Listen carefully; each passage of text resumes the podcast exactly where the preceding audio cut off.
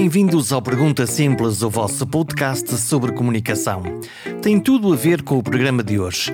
Votem em mim, votem no programa, votem com muitas estrelas no Apple Podcasts, votem em todas as plataformas, 5 estrelas em todos. Encham os vossos amigos de SMS e WhatsApps a falar do Pergunta Simples. Agora sim, neste programa em particular, eu vi por dentro como se monta uma máquina de comunicação eleitoral. A ciência, as sondagens, as percepções, os adversários, as mensagens, tudo pela voz um mestre. Vamos a isso.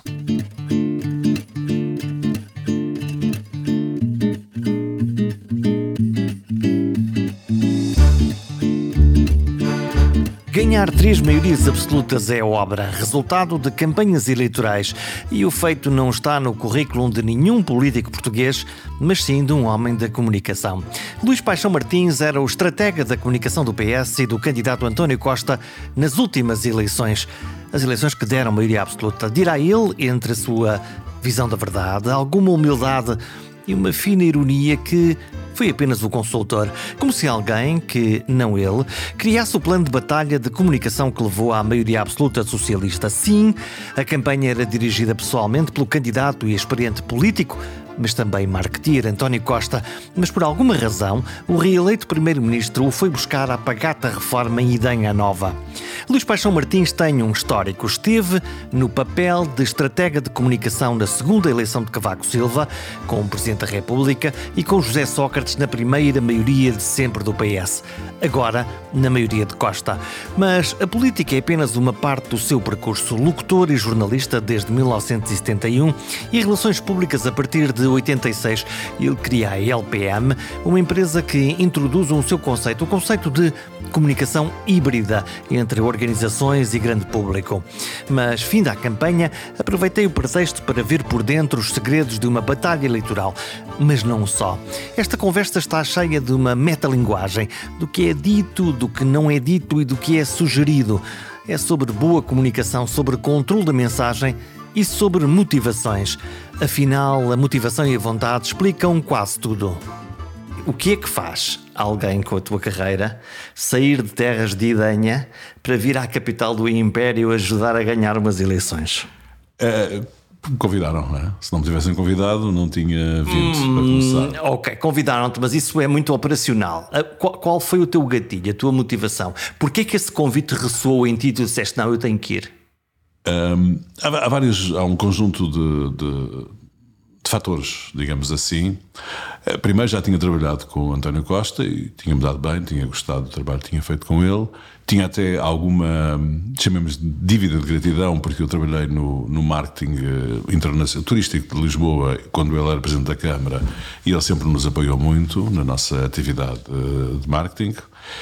Uh, e finalmente, porque tinha ficado um bocadinho desolado com o resultado das eleições em Lisboa. Ficaste surpreendido com aquele resultado? Desolado, não é? E devo dizer que não, não necessariamente por causa do resultado eleitoral, porque não, não doutor, o engenheiro Carlos Moedas não é propriamente um papão para mim, portanto não é isso que está em causa, é mais pelo sentido de, daquela oportunidade perdida no, no, pelo Partido Socialista, ou seja, uh, eu, eu até fiz parte da comissão de honra do, do Dr. Fernando Medina e, embora não tenha, tenha estado muito distante da, da campanha, mas achei que a, a, campanha não envolveu suficientemente os potenciais eleitores do Partido isso, Socialista. Isso tem a ver com o quê? Com a empatia? Porque aí a comunicação é muito, é muito relevante quer dizer, se eu gosto do candidato ou não gosto do candidato, mesmo antes de eu tomar uma decisão política, e não estou a falar daqueles eleitores que votam sempre no mesmo partido, mas eu gostar ou não gostar pode ter um efeito de atração ou de repulsa ou de neutralidade, que é eu até, até, até sou do teu campo político, mas não apeteces.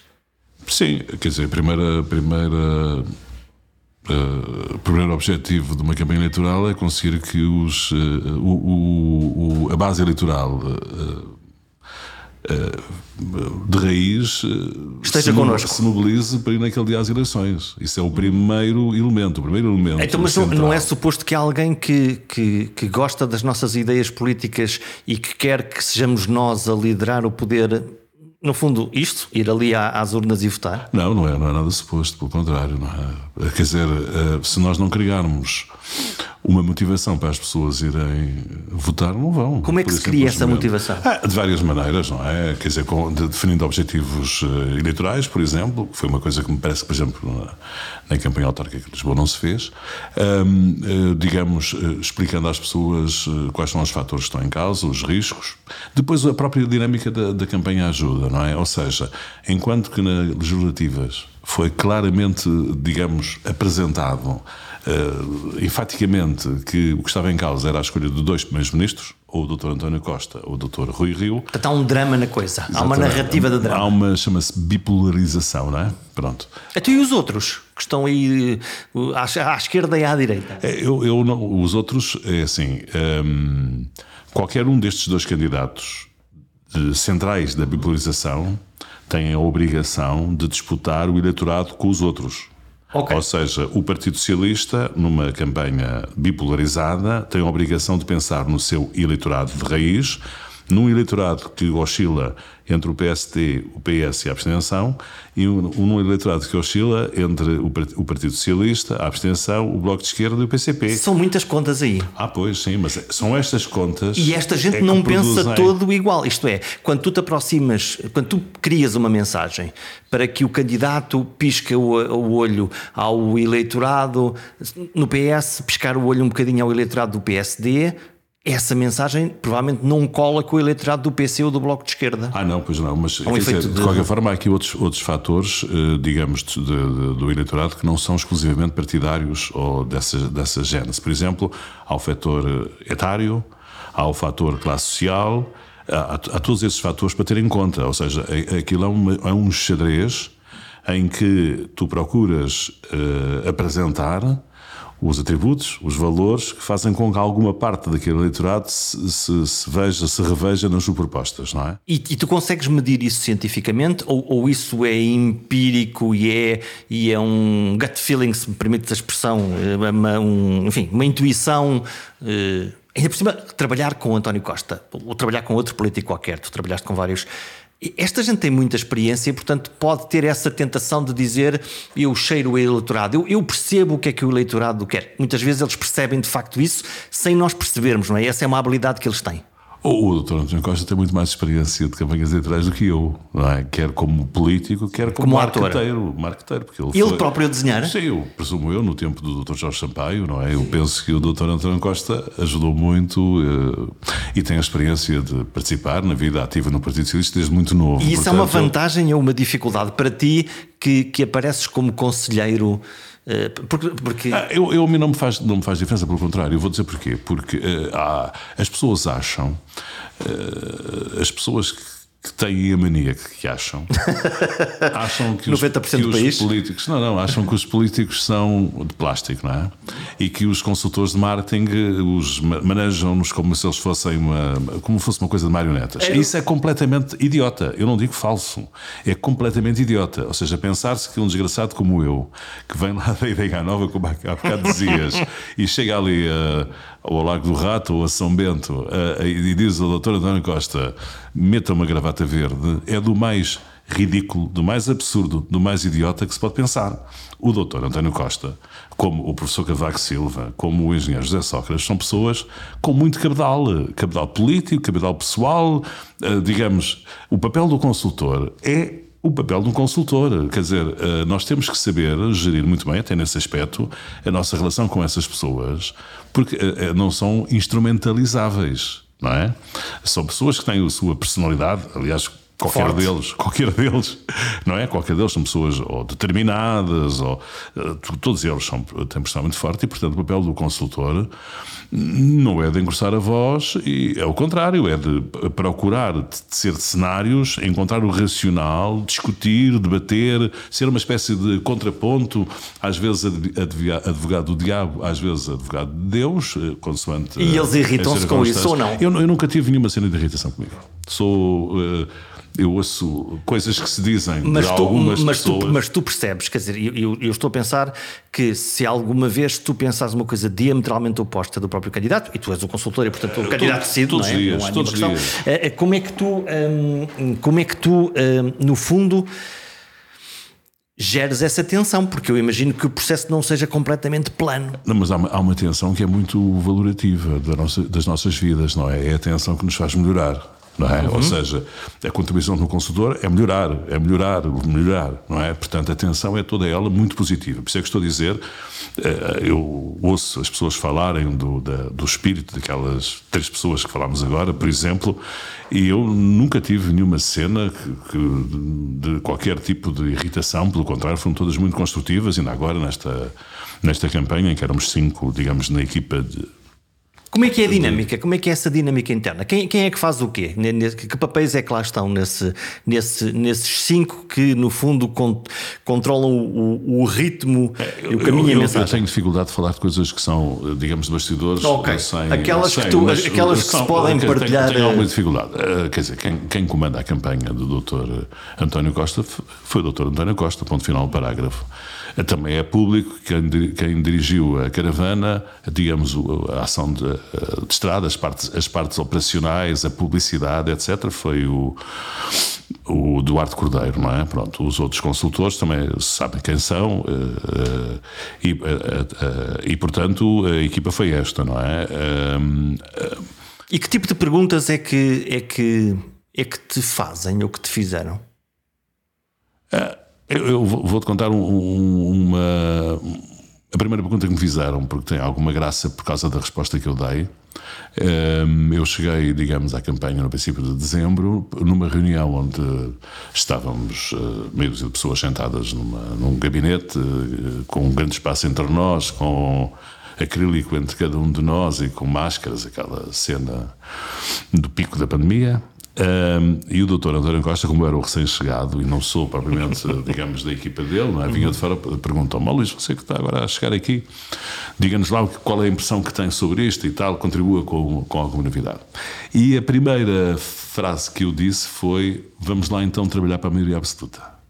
Esse foi o teu feeling inicial? Não, foi a minha primeira, foi a minha primeira frase, porque eu sou provocador, não é? Gosto de provocar e de criar objetivos e tensão, aquela tensão que há pouco falavas, eu sou até, gosto bastante de criar tensão e gosto muito de trabalhar em tensão, e portanto foi uma, uma espécie de. Vamos lá, isso. Dom Quixote de La Mancha diz: vamos conquistar vamos aqui as mangas. O que eu queria dizer, como aliás depois expliquei, porque depois tive 5 ou 10 minutos a falar. Qual foi a reação? Ah, foi boa, foi boa, porque a explicação é simples. A explicação, que aliás já estava na cabeça deles, não, é, é, às vezes um, um, um tipo de comunicação o que produz é comunicação, não é ideias, não é? Vamos, isso, isso quer dizer o quê? Não, quer dizer que um tipo descodifica pensamentos, simplifica-os, ou seja, um, um, uma pessoa está 10 minutos a falar de um tema e o papel do consultor da comunicação é reduzir aquilo a 30 segundos, se quer que aquilo apareça no telejornal. E isso significa que tu precisas muito de que exista uma estratégia, Sim, claro. uma ideia e factos, aquilo que, eu, que, chamamos nós cardinha no assador, Sim. para depois transformar aquilo num objeto comunicável. Sim, claro, claro. E, e, cada vez mais, numa, numa, campanha, cada vez é mais difícil, uh, que é quer dizer, tu, tu, podes começar os debates. Uhum. Nos debates tens 25 minutos no debate com outra pessoa, etc. Mas podes estar ali um minuto ou dois a expor uma ideia. Dois minutos, não é? Mas já foste. Não, mas num debate consegues estar dois minutos. Uhum. Na última semana de, campanha, as imagens são todas de rua, tu só consegues estar 30 segundos no ar. Claro, e provavelmente a imagem é emocional do candidato que abraça ou que beija e não a dizer uma, uma coisa muito inteligente. Não, mas o, o interessante é pôr essa imagem com uma frase inteligente. Ah, ok. Como é que se faz isto? Vamos lá, como é que o candidato abraça, abraça a velhinha ou dá um beijinho à criança e ao mesmo tempo planta um soundbite? Sim, claro.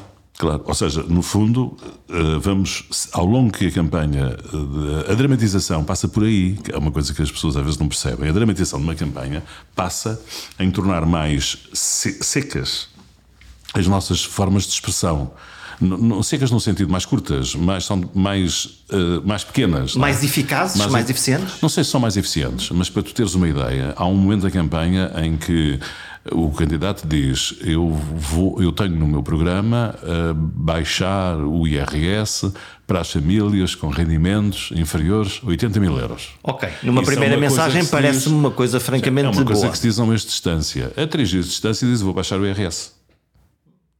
não é? Vota em mim que eu vou baixar o IRS. Se conseguir. O, é tudo o resto são pormenores. Não, não é ser pormenores, não há espaço mediático para, para mais nada do que isto, não é? Porque as pessoas, de facto, uh, tu, uh, digamos, o, o, uh, o grande canal de comunicação, um dos mais importantes, é a televisão, e no, na última semana de campanha a televisão anda à procura de episódios, como eu gosto de dizer, de rua, em que as pessoas interagem com o candidato uhum. e o candidato tem que aproveitar esse espaço Perceber que, a que, aquele, que, aquele, que aquela pessoa que está ali à sua frente é um excelente exemplo de alguma coisa que ele quer contar aos encontrar, outros todos. Encontrar um, eh, nas, nas public relations chama-se engagement. É? encontrar a forma de engagement com, com, o público, não é? Porque aquele é senhor, anzol, ali, como é que aquele senhor, aquela senhora são representativos de uma massa eleitoral que está lá em casa a ver televisão e, portanto, além daquela imagem genérica de bom ambiente, de gente na estrada, de, de ser bem acolhido, de, bem acolhido, de ser abraçado, de haver, de haver uma ideia de mobilização. Além disso, ele tem que aproveitar isso para fazer passar as suas mensagens eleitorais se quer chegar aos eleitores. Já que falamos de mensagens eleitorais, hum, nesta campanha, como noutras em que o incumbente sente que há a possibilidade de ganhar uma maioria absoluta, normalmente os candidatos são discretos, vão falando do tema, votem lá em mim, eu é que sou um bom candidato, e depois, nessa dramatização, no fim, eh, vão subindo até eh, quase gritar a maioria absoluta, quase dramatizar. Esta aconteceu um fenómeno ao contrário. Que é o candidato começa por falar nisso e depois foi ali, foi, foi pondo uh, caldos de galinha na semântica, foi, foi só palavras. É, eu, eu há, há, campanhas, uh, se eu perceber bem a tua pergunta. Tu pensavas no uh, Cavaco Silva, não é? é, é o Cavaco Silva é um bom exemplo. É uma campanha declarativa. Ou seja, é um candidato que, se tudo correr normalmente. Diz ao que vem. Vem, uh, consegue ganhar a primeira volta, digamos assim, que era o objetivo, era ganhar a primeira volta. Eleição presidencial e, portanto, onde tu estiveste em envolvido. Em 2006. Sim. E, portanto, te faz uma campanha declarativa. Ou seja, expõe os seus pontos de vista uh, não se incomoda muito com o que os outros fazem, uh, sofre-se um bocado, não é? Porque o candidato líder numa declarativa vai sempre caindo nas sondagens e os. Vai sempre os, caindo? Sim, porque, sim. porque tem menos interesse porque mediático? No, porque no princípio, como é a única pessoa que. o único candidato que as pessoas imaginam que pode ser presidente ou primeiro-ministro tem 60% ou 60%, não é? E vai acabar com 50%. Ou, os, os eleitores também vão perdendo o interesse. Não, vão, vão, vão, vão agarrando-se a outros candidatos. Uhum. Ou seja, se tu, se tu hoje perguntares quem vai ganhar as eleições daqui a 4 anos, oh. a 4 anos, as pessoas vão dizer que é o António Costa, que é o único que está no terreno, não é? Eh, à medida que tu vais te aproximando das eleições, as pessoas vão eh, pensando em alternativas, não é? Portanto, um, um candidato declarativo é preciso ter um bocadinho de sangue frio. Porquê? Porque a campanha é um pouco, digamos, é uma campanha que não produz massa eleitoral, não é? é, muito, é uma campanha complicada. Nesta campanha do António Costa, como aliás a do engenheiro José Sócrates, as campanhas foram diferentes. Ou seja, eu, eu, há, há aqui um elemento que é. Eu acho que a ideia de, de, a ideia há uma diferença entre uma maioria confortável e uma maioria absoluta. Maioria confortável era aquilo que era evidente que o Partido Socialista ia ter. Maioria absoluta. Mesmo naquela semana antes da última semana, na penúltima semana? Sim. É porque os ecos davam a narrativa, a bolha mediática, como tu lhe chamas, Sim. davam ali uma possibilidade Sim. do impacto, do impacto técnico do, com o qual tu gozas muito, uh, porque, porque na realidade era, ele era fictício. Não, eu, eu, eu, o que eu disse foi que gostava, gosto imenso de impactos técnicos. Destes. Então, mas, mim, mas, assim. mas, como é que se cria essa percepção? Foi, foi, foi spinning não, eu, de comunicação? Eu, eu, eu, não sou, eu não sou uh, especialista em sondagens, não tenho qualquer tipo de pretensão em relação a isso. Sou Trabalhas cliente, com, trabalharam com a GFK, que, que, é uma extraordinária sou empresa sou, sim, de, sim, de sondagens. Sou cliente, não é? Uhum. Que é um bocadinho diferente. E que perguntas é que procuraste fazer à, à empresa de sondagens? Eu, eu, eu, já nem estava na, já não estive na fase das perguntas, portanto já. Já, está, já levaste só com o que havia. Com, com o que havia, mas o que havia era excelente. Sim. Pronto, era excelente porque havia vários, uh, digamos, instrumentos de medida. Uhum. É? E, e, que, eh, digamos, nos permitiram, eh, digamos, perceber o que estava a acontecer, acho eu, que ainda por cima acertando, não é? Podia, são, podia não ter são sondagens diárias, são estudos havia, de opinião tudo. internas? Havia, havia uma sondagem robusta que produzia uma vez por mês Havia um tracking poll, poll diário. Isso era interno havia... ou, era, ou era para comunicação pública? Era tudo, tudo interno. Tudo. E havia grupos de foco de uma maneira menos habitual. Uh, e havia até um, uma análise histórica. Grupos de foco... havia, havia, muitos elementos que nos ajudavam a perceber. Eu, eu vou dar um exemplo para, para, que eu acho que é interessante, que é uh, quando pegas numa sondagem, mesmo aquelas que são mediatizadas, Sim. aquilo geralmente tem várias perguntas. Neste caso, por exemplo, perguntavam quem é que os portugueses queriam primeiro-ministro. Uhum. E na, na, resposta a essas perguntas, as pessoas diziam António Costa 50% ou 60% e Rui Rio 20% ou 25%. A seguir perguntavam em quem é que iam votar. E no Partido Socialista votavam 36% ou 37% e no PST 31% ou 32%. Portanto, há uma grande há uma diferença dif... entre, entre o candidato e depois não, o, há, há partido? Uma, há, eh, quer dizer, o que eu quero dizer é não se pode resumir este resultado às intenções de voto. Hum. Tem de se perceber que há umas intenções de voto declaradas e há um potencial enorme na outra pergunta, na resposta a outra pergunta. Portanto, há um intervalo. Não, sim, há um, há um potencial, não é? Ou seja, as sondagens não são instrumentos científicos, não é? São, bem, são técnicos. E medem percepções. E medem percepções, pronto. E as pessoas, muitas vezes em casa, ou quando respondem às sondagens, também não sabem muito bem o que é que onde responder. Tudo bem. Agora, temos que, temos que olhar para as sondagens de uma maneira completa, não é? Integral. Aquilo, aquilo expressa. Por exemplo, um, um dado que nunca foi referido, ou acho que nunca foi referido: a rejeição. A rejeição é um dado fundamental. O que é, que é a rejeição? Eu a rejeição quero... é assim: 70% dos portugueses não gostam do Chega. Rejeitam o Chega. Portanto, é um tóxico. Portanto, é um tóxico. O potencial daquele partido passou a ser 30%. Não, o, poten o potencial de teres oposição ao Chega nos outros partidos é de 70%.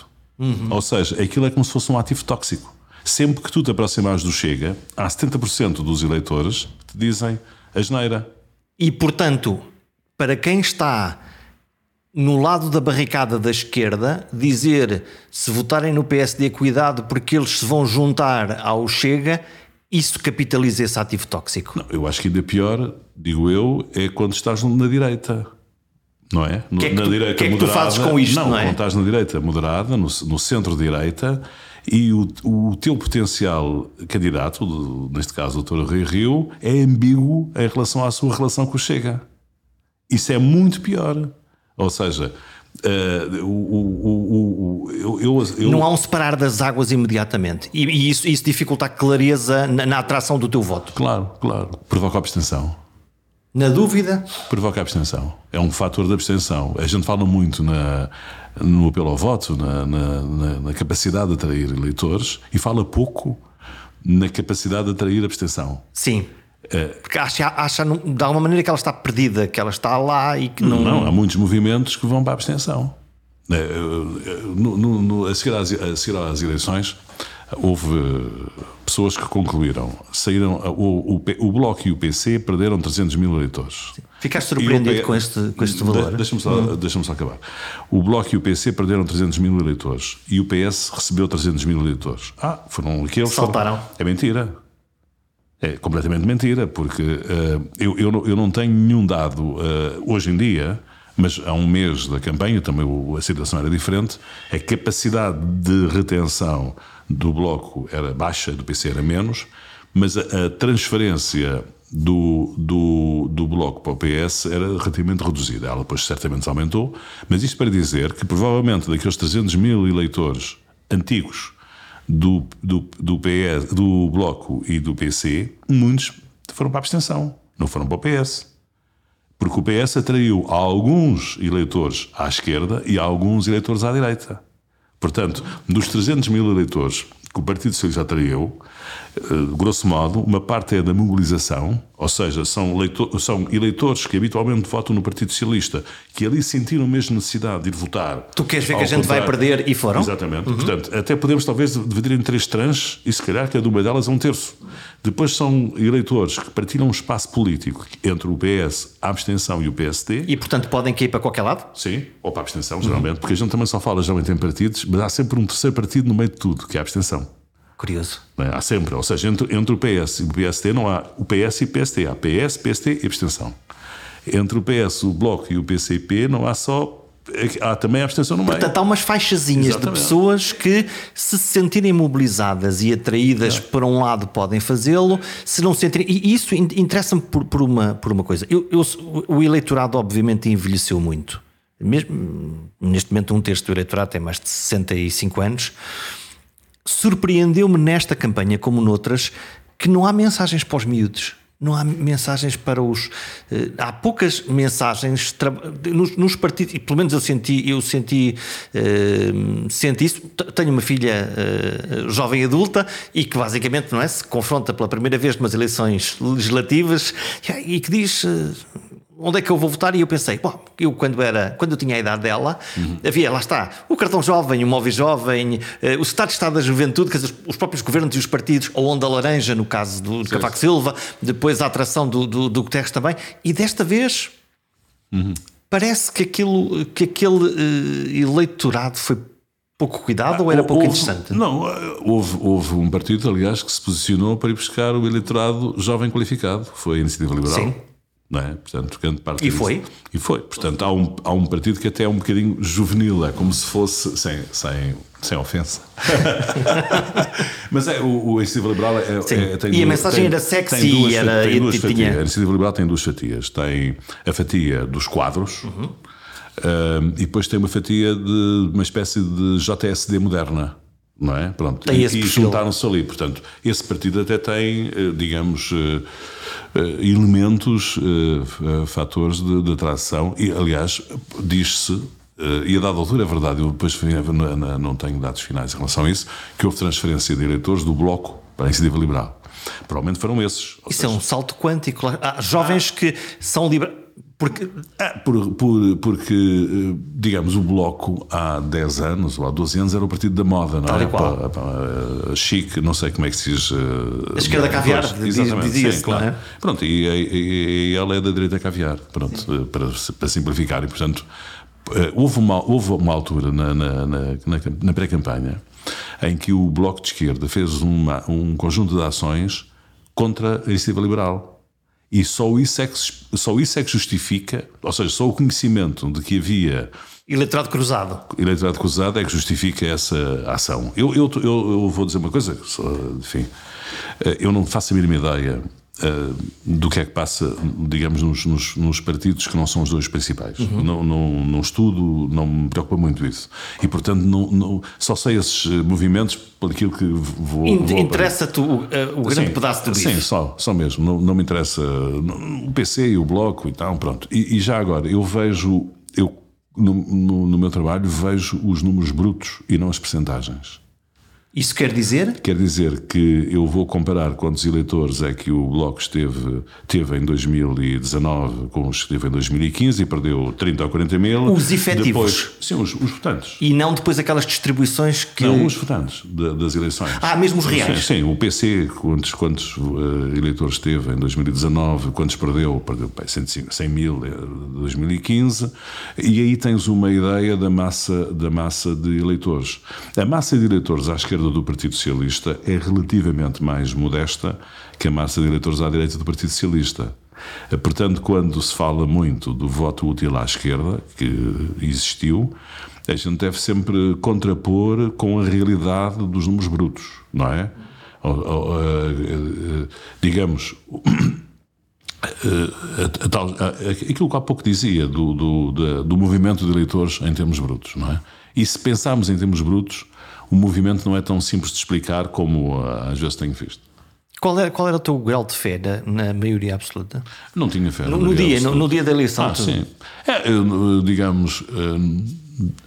À tarde, não é? Sim, quando, come quando começaram a aparecer os, os primeiros resultados da, da, da sondagem despedi-me da, eu despedi da, do trabalho às sete da tarde. Não ficaste lá? Não, não. não.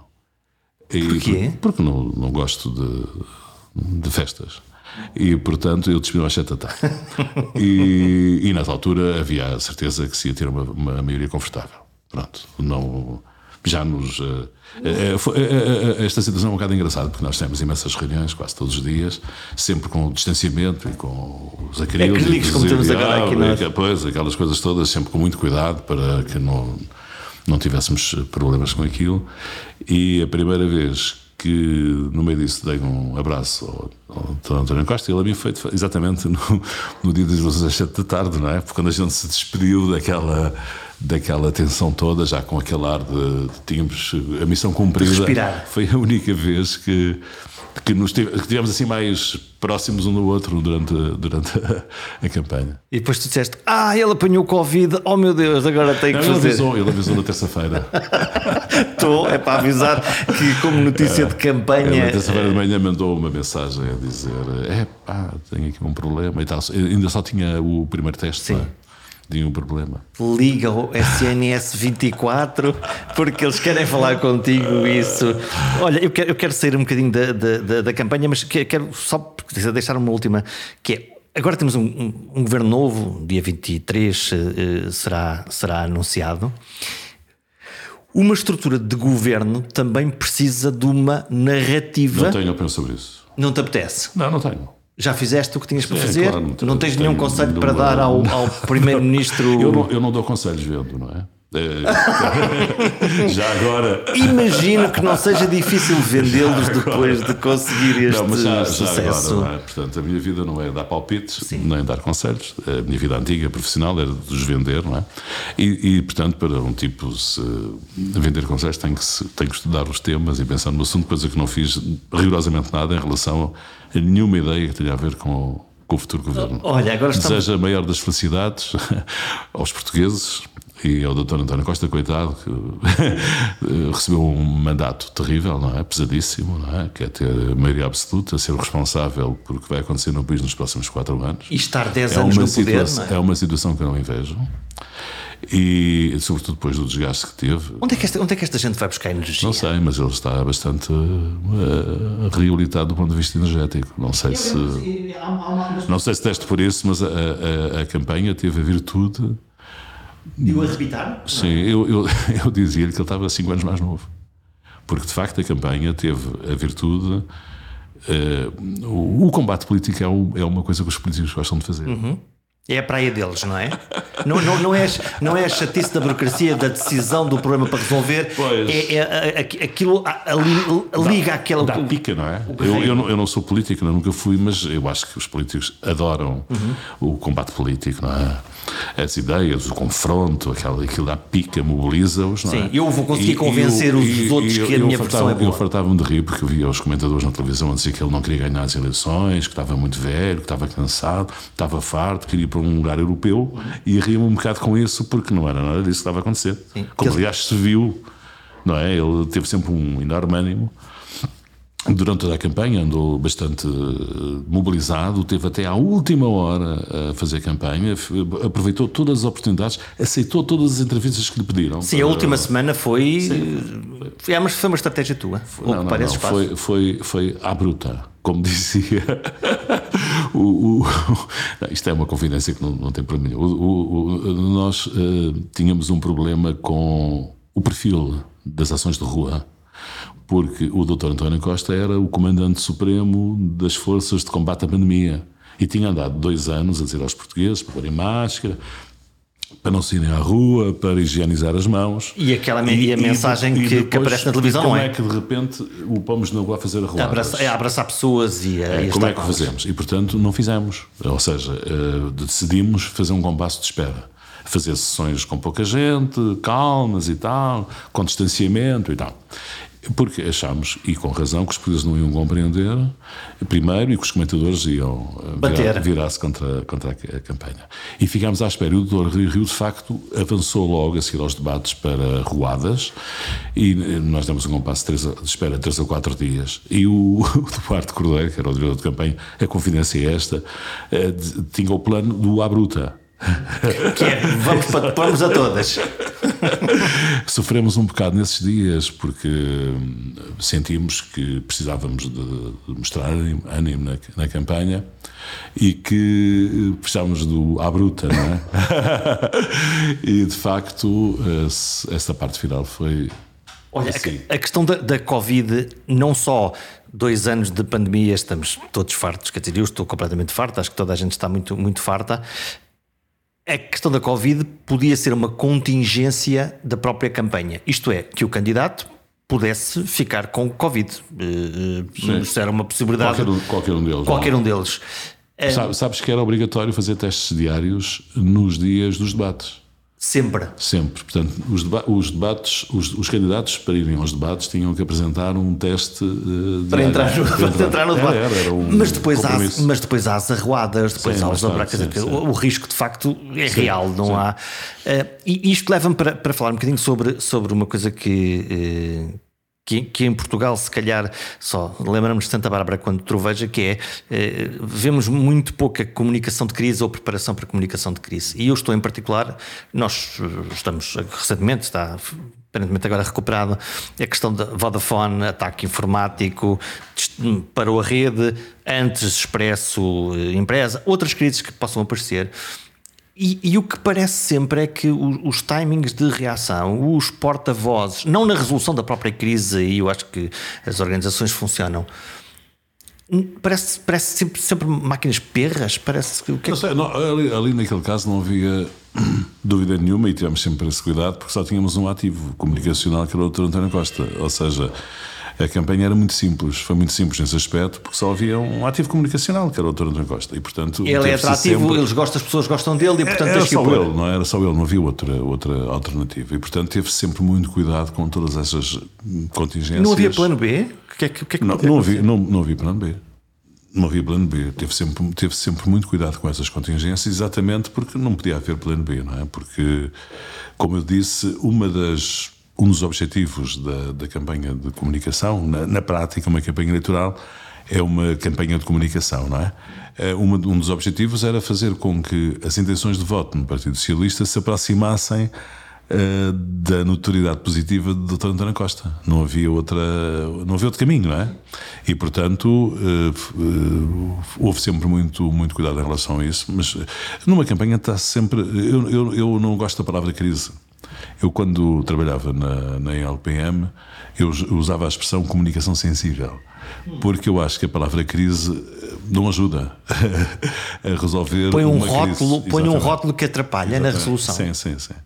Eu usava a palavra comunicação sensível, ou seja, a, a, a, digamos, é uma parte da, da, comunicação das organizações provém das próprias organizações. Aquilo que provém de terceiros geralmente não é bom. É, é uma comunicação adversarial, não é? É dos, dos concorrentes, ou, ou, às vezes não, não são. E, e é essa, digamos, eh, área da comunicação, eh, nós na, nesse tempo da LPM chamávamos comunicação sensível. Por acaso já vi que mudou, porque no site fala-se agora de comunicação de crise. que é aquilo que é, que é a expressão, é a expressão mais comum, que, é? da indústria, não é? A expressão uhum, da indústria. A indústria usa a Sim, até durante muitos anos foi até um, a alavanca do crescimento de, de, do negócio de public relations foi a comunicação de crise. Na própria crise, quando acontecia a crise ou antes de, de, de acontecer? É, é, o, o, objetivo, aquilo é como se fosse um seguro, não é? O objetivo é, é que, que, os clientes, que, os clientes, contratem antes, que se façam os planos, os trabalhos, as equipas, mas depois não seja necessário fazer. Digamos, uh, digamos a. Uh, o, havia algum cinismo da parte das, das empresas de public relations na, na proposta de, do negócio, da linha de negócio da comunicação de crise. No fundo, tu podes vender 100 planos de crise e sabes que, eh, pela lei das probabilidades, vai acontecer uma ou outra vez, não é? Sim, sim. sim. Mas, mas isso não, não, implica só ter o plano de crise numa bela estante, que é muito bem encadernado e com uns, umas, uns belíssimos diagramas, depois implica treinar. Não, significa eliminar os fatores de risco, no fundo. Portanto, a melhor crise é a não crise. É, é, é eliminando os fatores de risco. Se fizeres um, um, um, plano em que tu identifiques quais são os fatores de risco, o, o teu trabalho depois é ir eliminando os fatores de risco. E antecipá-los e corrigi-los. Sim. Sim, eu estava a dizer eliminá-los, mas infelizmente nem sempre se pode eliminar, pode-se corrigir, pode-se uh, uh, tornar mais, mais, uh, mais modesto, etc. Enfraquecer. e, e, a tua, e a tua sensação de todos os diálogos que tiveste com organizações no geral e com lideranças é que as pessoas estão, estão despertas para, para isto, isto é, estão despertas para a para o impacto que pode ter na sua reputação um, um, uma, uma, crise ou uma, algo sensível para, para trabalhar? Sim, é, é, um, é até uma das, eh, digamos, como eu te disse, até era uma das áreas de crescimento, de valorização do negócio das public relations nos últimos anos em que eu trabalhei, era esse da, da comunicação de crise. As, digamos, as pessoas entendem que o mundo da, da comunicação, o mundo da reputação, a presença pública das empresas, das instituições, é cada vez mais difícil, não é? E o há 20 anos, quando um jornalista telefonava para uma empresa, provavelmente queria uma notícia. Geralmente agora quer uma reação a uma notícia, não é? Ou seja, há uma diferença muito grande de, de sensibilidade da opinião pública, da intervenção dos jornalistas, do, do papel das redes sociais e, portanto, há muito mais adversariedade, as pessoas estão muito mais sensíveis eh, mais exigentes, eh, mais disponíveis para criticar do que no passado, têm mais meios, não é? E, e, portanto, nesse ponto de vista, eh, eu, estou desatualizado em relação ao que se passa, porque deixei de trabalhar em 2015, já passam sete anos. Eu acho é? que tu deixaste de trabalhar há uma semana, sim, sim, ouvi dizer. Foi mas... intervalo, foi intervalo. mas mas acho que de facto há uma, uma propensão maior uh, em relação a esse tema. Agora, deixa-me dizer-te uma coisa: o problema que se passou com a Vodafone não foi um problema de comunicação, não é? Sim. Ou seja, to, todos os casos que tu aqui levantaste, um, ehm, é assim: uh, se houver um, um, um, problema com aviões no, no aeroporto e os aviões se atrasarem, e for lá uma câmara perguntar às pessoas o que é que se passa, e as pessoas dizem, ah, eh, não nos dizem nada, como se aquilo fosse um problema de comunicação, quando não é aviões. Claro. E portanto, o problema da Vodafone não foi um problema de comunicação. Portanto, confundimos a substância aceito, com o. Não, eu até aceito que a Vodafone tenha uh, executado bem um plano de comunicação. Não sei, não, não acompanho bem. Eles apareceram muito rapidamente e apareceram a falar, portanto, a dar uma explicação sobre aquilo, portanto, aparentemente as coisas funcionaram. Pois, eu até aceito que eles fizeram tudo o que tinham que fazer. Agora o rei do telefone não funciona, não é? Isso não é um problema de comunicação, é um problema de funcionamento. Não, não há comunicação que resolva isso, não é? mas, mas, mas é muitas vezes usado como desculpa. Ah, sim, é sempre, é, é? sempre, é? é sempre. Eu, eu estava-te a dizer, se faltarem aviões no aeroporto e for lá uma câmara, as pessoas dizem, ah, ninguém me diz nada. Que, não, não, o problema não é dizerem que não há aviões, é não há aviões. A nossa Mesmo que te digam que não há aviões, tu dizes, raio, mas porque é que não resolve não sei o quê? Porque fala, fala lá com alguém Sim. que arranja os aviões. A comunicação ajuda, digamos, de algum modo, as pessoas a a sentirem-se acompanhadas, não é? Uhum. Pronto, Fazerem é parte. uma espécie de psicanálise, não sei como é que se diz, mas eh, pois, é uma terapia pronto, de, ajuda, geral. ajuda as pessoas uhum. a, pronto, a ser acompanhadas, sentem isso, pronto, tem esse papel realmente, mas também se lhe exige mais do que aquilo que ela pode dar, não é? E então temos, passamos a vida, as organizações e as pessoas, a gerir expectativas. Sim. sim. No, no geral. É, nem sempre, nem, nem sempre uh, há aqui uma, uma, um, uma, um conflito entre o marketing institucional, porque o marketing gera sempre expectativas exageradas que muitas vezes não resultam bem no plano institucional. Uh, e isso, eu, por acaso, até acho que nos últimos anos a coisa evoluiu muito, ou seja, as pessoas são mais cuidadosas, a publicidade agora é mais uh, uh, séria. Uh, não no sentido da, das brincadeiras, da criatividade, mas é mais honesta. Nas sim, nas promessas que faz. Houve uma, uma mudança muito grande, não é? Há 20 anos podia-se fazer as propostas que se quisesse na publicidade, ninguém levava, aquilo, levava a publicidade a sério. Agora, como as pessoas levam a publicidade a sério, uh, a coisa foi mudando. Mas há de facto aqui um problema entre aquilo que é a reputação institucional de uma marca, não necessariamente de uma empresa, mas de uma marca, etc., de uma pessoa, de uma empresa, de uma instituição, e aquilo que o marketing às vezes quer fazer, não é? Pronto. E eu, na minha vida, tive sempre mais ligado à parte institucional do que à parte de, de marketing, publicidade, tive sempre alguns confrontos em relação como a é que, isso. Como é que se gera essa fronteira? É, com, tensão. Há tensão sempre, Sim, não é? Ela é permanente. Sim, claro. Isso não tem mal nenhum atenção é um, é um bem da humanidade. Todavia, por exemplo, se nós estivermos a falar de uma área de negócio, o grande consumo, uma qualquer, eh, o marketing pode sempre fazer aquela coisa que é: eu faço desta campanha e vendo-te mais X produtos e, portanto. Sim, mas não pode fazer promessas que não cumpra. Pelo contrário, tem que cumprir mais do que as promessas. Se não fizer isso, está errado. Enquanto que o institucional o que diz é se fizermos tudo bem, não temos problemas. É, Sim, é baixa, mais difícil é de baixa, vender. Baixa não é? a expectativa. Baixa a expectativa. Se tu baixas a expectativa e entregares mais do que a expectativa, estás a robustecer a tua marca, a tua instituição, a tua empresa. Quer dizer, isso não é, não é negativo. O problema, o, problema é que pode, o problema pode existir é se tu queres produzir resultados a uma semana ou a um mês a estratégia institucional não faz sentido nenhum, ok, tudo bem, adeus. Sim, no fundo, não. Lá está, expectativas. Contratem mais essa publicidade, não é? Ah, ok, tudo bem, adeus. Se querem robustecer a marca, se, se o projeto é a longo prazo, eh, não se pode nunca valorizar demais as promessas eh, comerciais. E como é que se mede isto? Eh, no, no fundo, acho que posso fazer a pergunta mais simples. Para que raio me serve uma boa reputação? Uma má reputação eu consigo perceber que não sirva para nada e que é uma catástrofe. É, não se pode viver sem uma boa reputação, ponto final parágrafo. Quer dizer, eh, no, no, mundo em que nós vivemos, é impossível viver sem uma boa reputação. Não, nem consigo perceber como é que pode haver hesitações, se, se existem em algum lado, em relação a isso. Eh, aliás, a reputação acrescenta valor, não é? Não, não quer dizer, se a gente for ver o, o valor que tem nas marcas e nas empresas, nos grupos e nas pessoas, uma boa reputação é uma coisa extraordinária. A reputação abre portas, permite-te, ou não, chegar a sítios? Sim, também, com certeza, não é? Mas quer dizer, sobretudo, uh, permite ter uma relação uh, saudável, honesta, coerente com a comunidade, com, com os shareholders, com os. Uh, com as partes interessadas, com os clientes, com os fornecedores, com tudo, não é? Há uma, há uma, a marca, a marca é uma coisa muito importante para diferenciar. A reputação da marca é, digamos, o elemento fundamental para ter uma, uma boa relação saudável com os vários intervenientes relacionados com a marca. Olha, estamos, nós estamos a cumprir o nosso tempo. Acho muito curiosa a tua expressão. Não podemos ir contra a bolha mediática.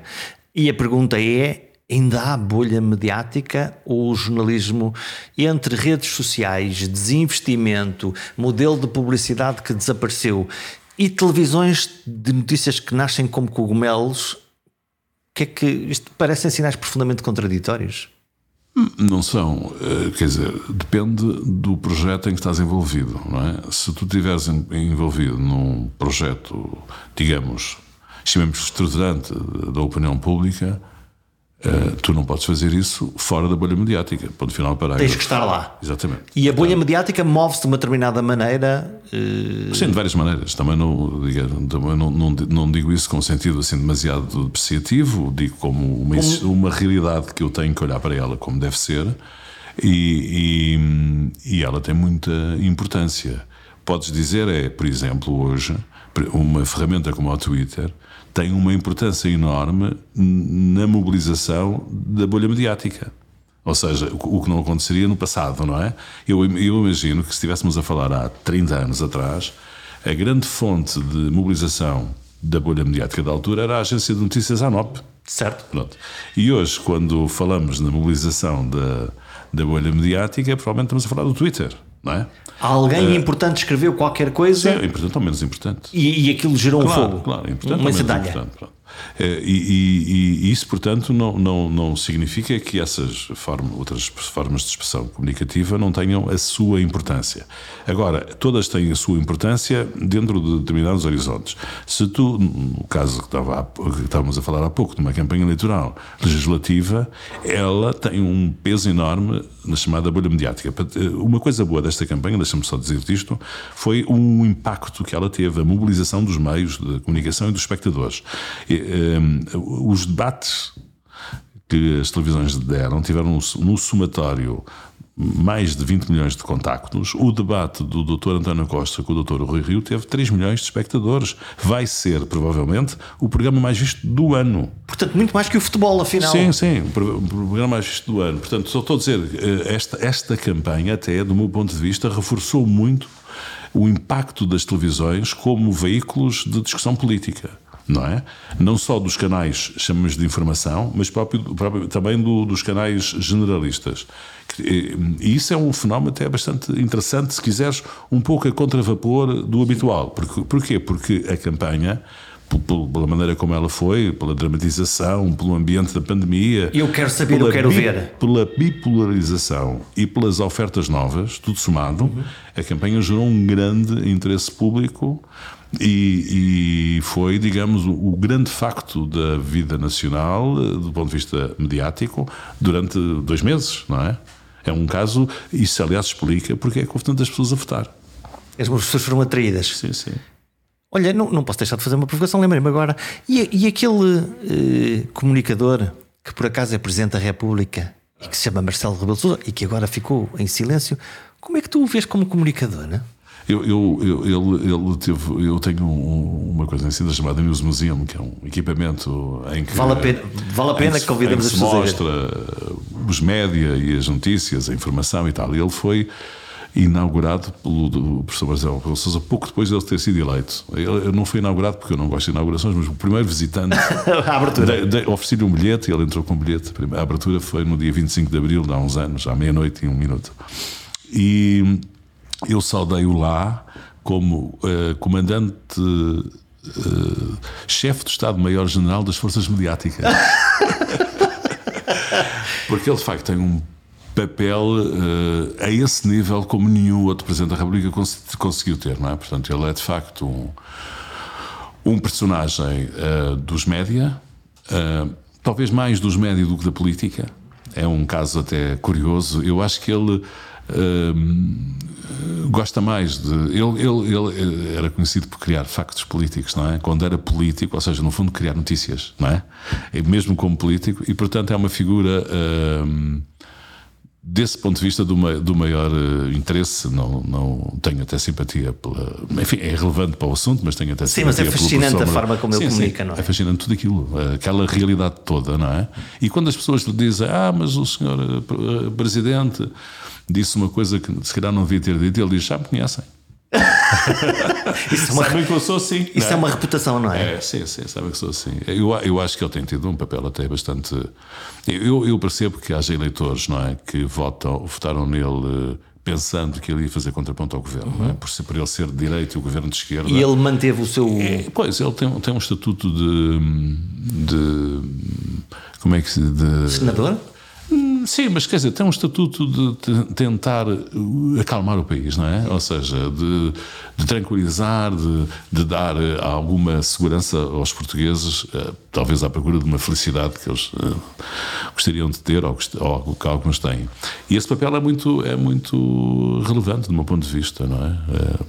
E eu acho que a maior parte dos portugueses uh, sentem-se representados por aquele presidente que anda na rua, que vai às compras, traz um saco plástico e tal, faz umas cenas que ir ao multibanco para prestar declarações ou, ou coisa assim, mas, mas acho, acho aquilo interessante, não é? Desse, do ponto de vista também sou, sou da comunicação. Se calhar se fosse assim uma coisa mais institucional, uh, não pensaria o mesmo, mas como sou da comunicação, acho notável o papel que ele tem, de facto. O que é que te falta fazer? Ah, eu não, não, não, não espero nada. Eu agora sou silvicultor estagiário, que é uma atividade que é mais física e não tem stress, porque se não fizeres uma coisa este ano e fizeres daqui a três, o resultado é mais ou menos o mesmo. E, e portanto, estou bastante bem com isso. Enfim, tenho família, amigos, uh, gosto muito de, de ler, de estudar coisas e tal. Portanto, estou aqui, não estou nesse não tenho, não, não tenho outro, outra expectativa mesmo. As expectativas, sempre as expectativas. Comunicar é um jogo entre seres humanos e as pedras do jogo são quase sempre entre o que espero e entendo o outro e o que o outro espera e me diz. A linguagem está aqui no meio para ligar os fios. Agora imaginem que tem de falar para 10 milhões de portugueses para lhes explicarem o que é que está a fazer, como faz e para quê. E ao mesmo tempo, cada um desses 10 milhões de portugueses individualmente tem uma expectativa. Para começar, espera ter uma vida melhor amanhã. Ora, quem tem esse trabalho de tomar grandes decisões e responder perante o cidadão são os políticos eleitos. Talvez por isso eles usem palavras cautelosas, neutras e pouco concretas na maioria das suas falas, porque a fronteira entre ser eleito como o mais popular político ou o mais criticado é mesmo muito curta. Até para a semana.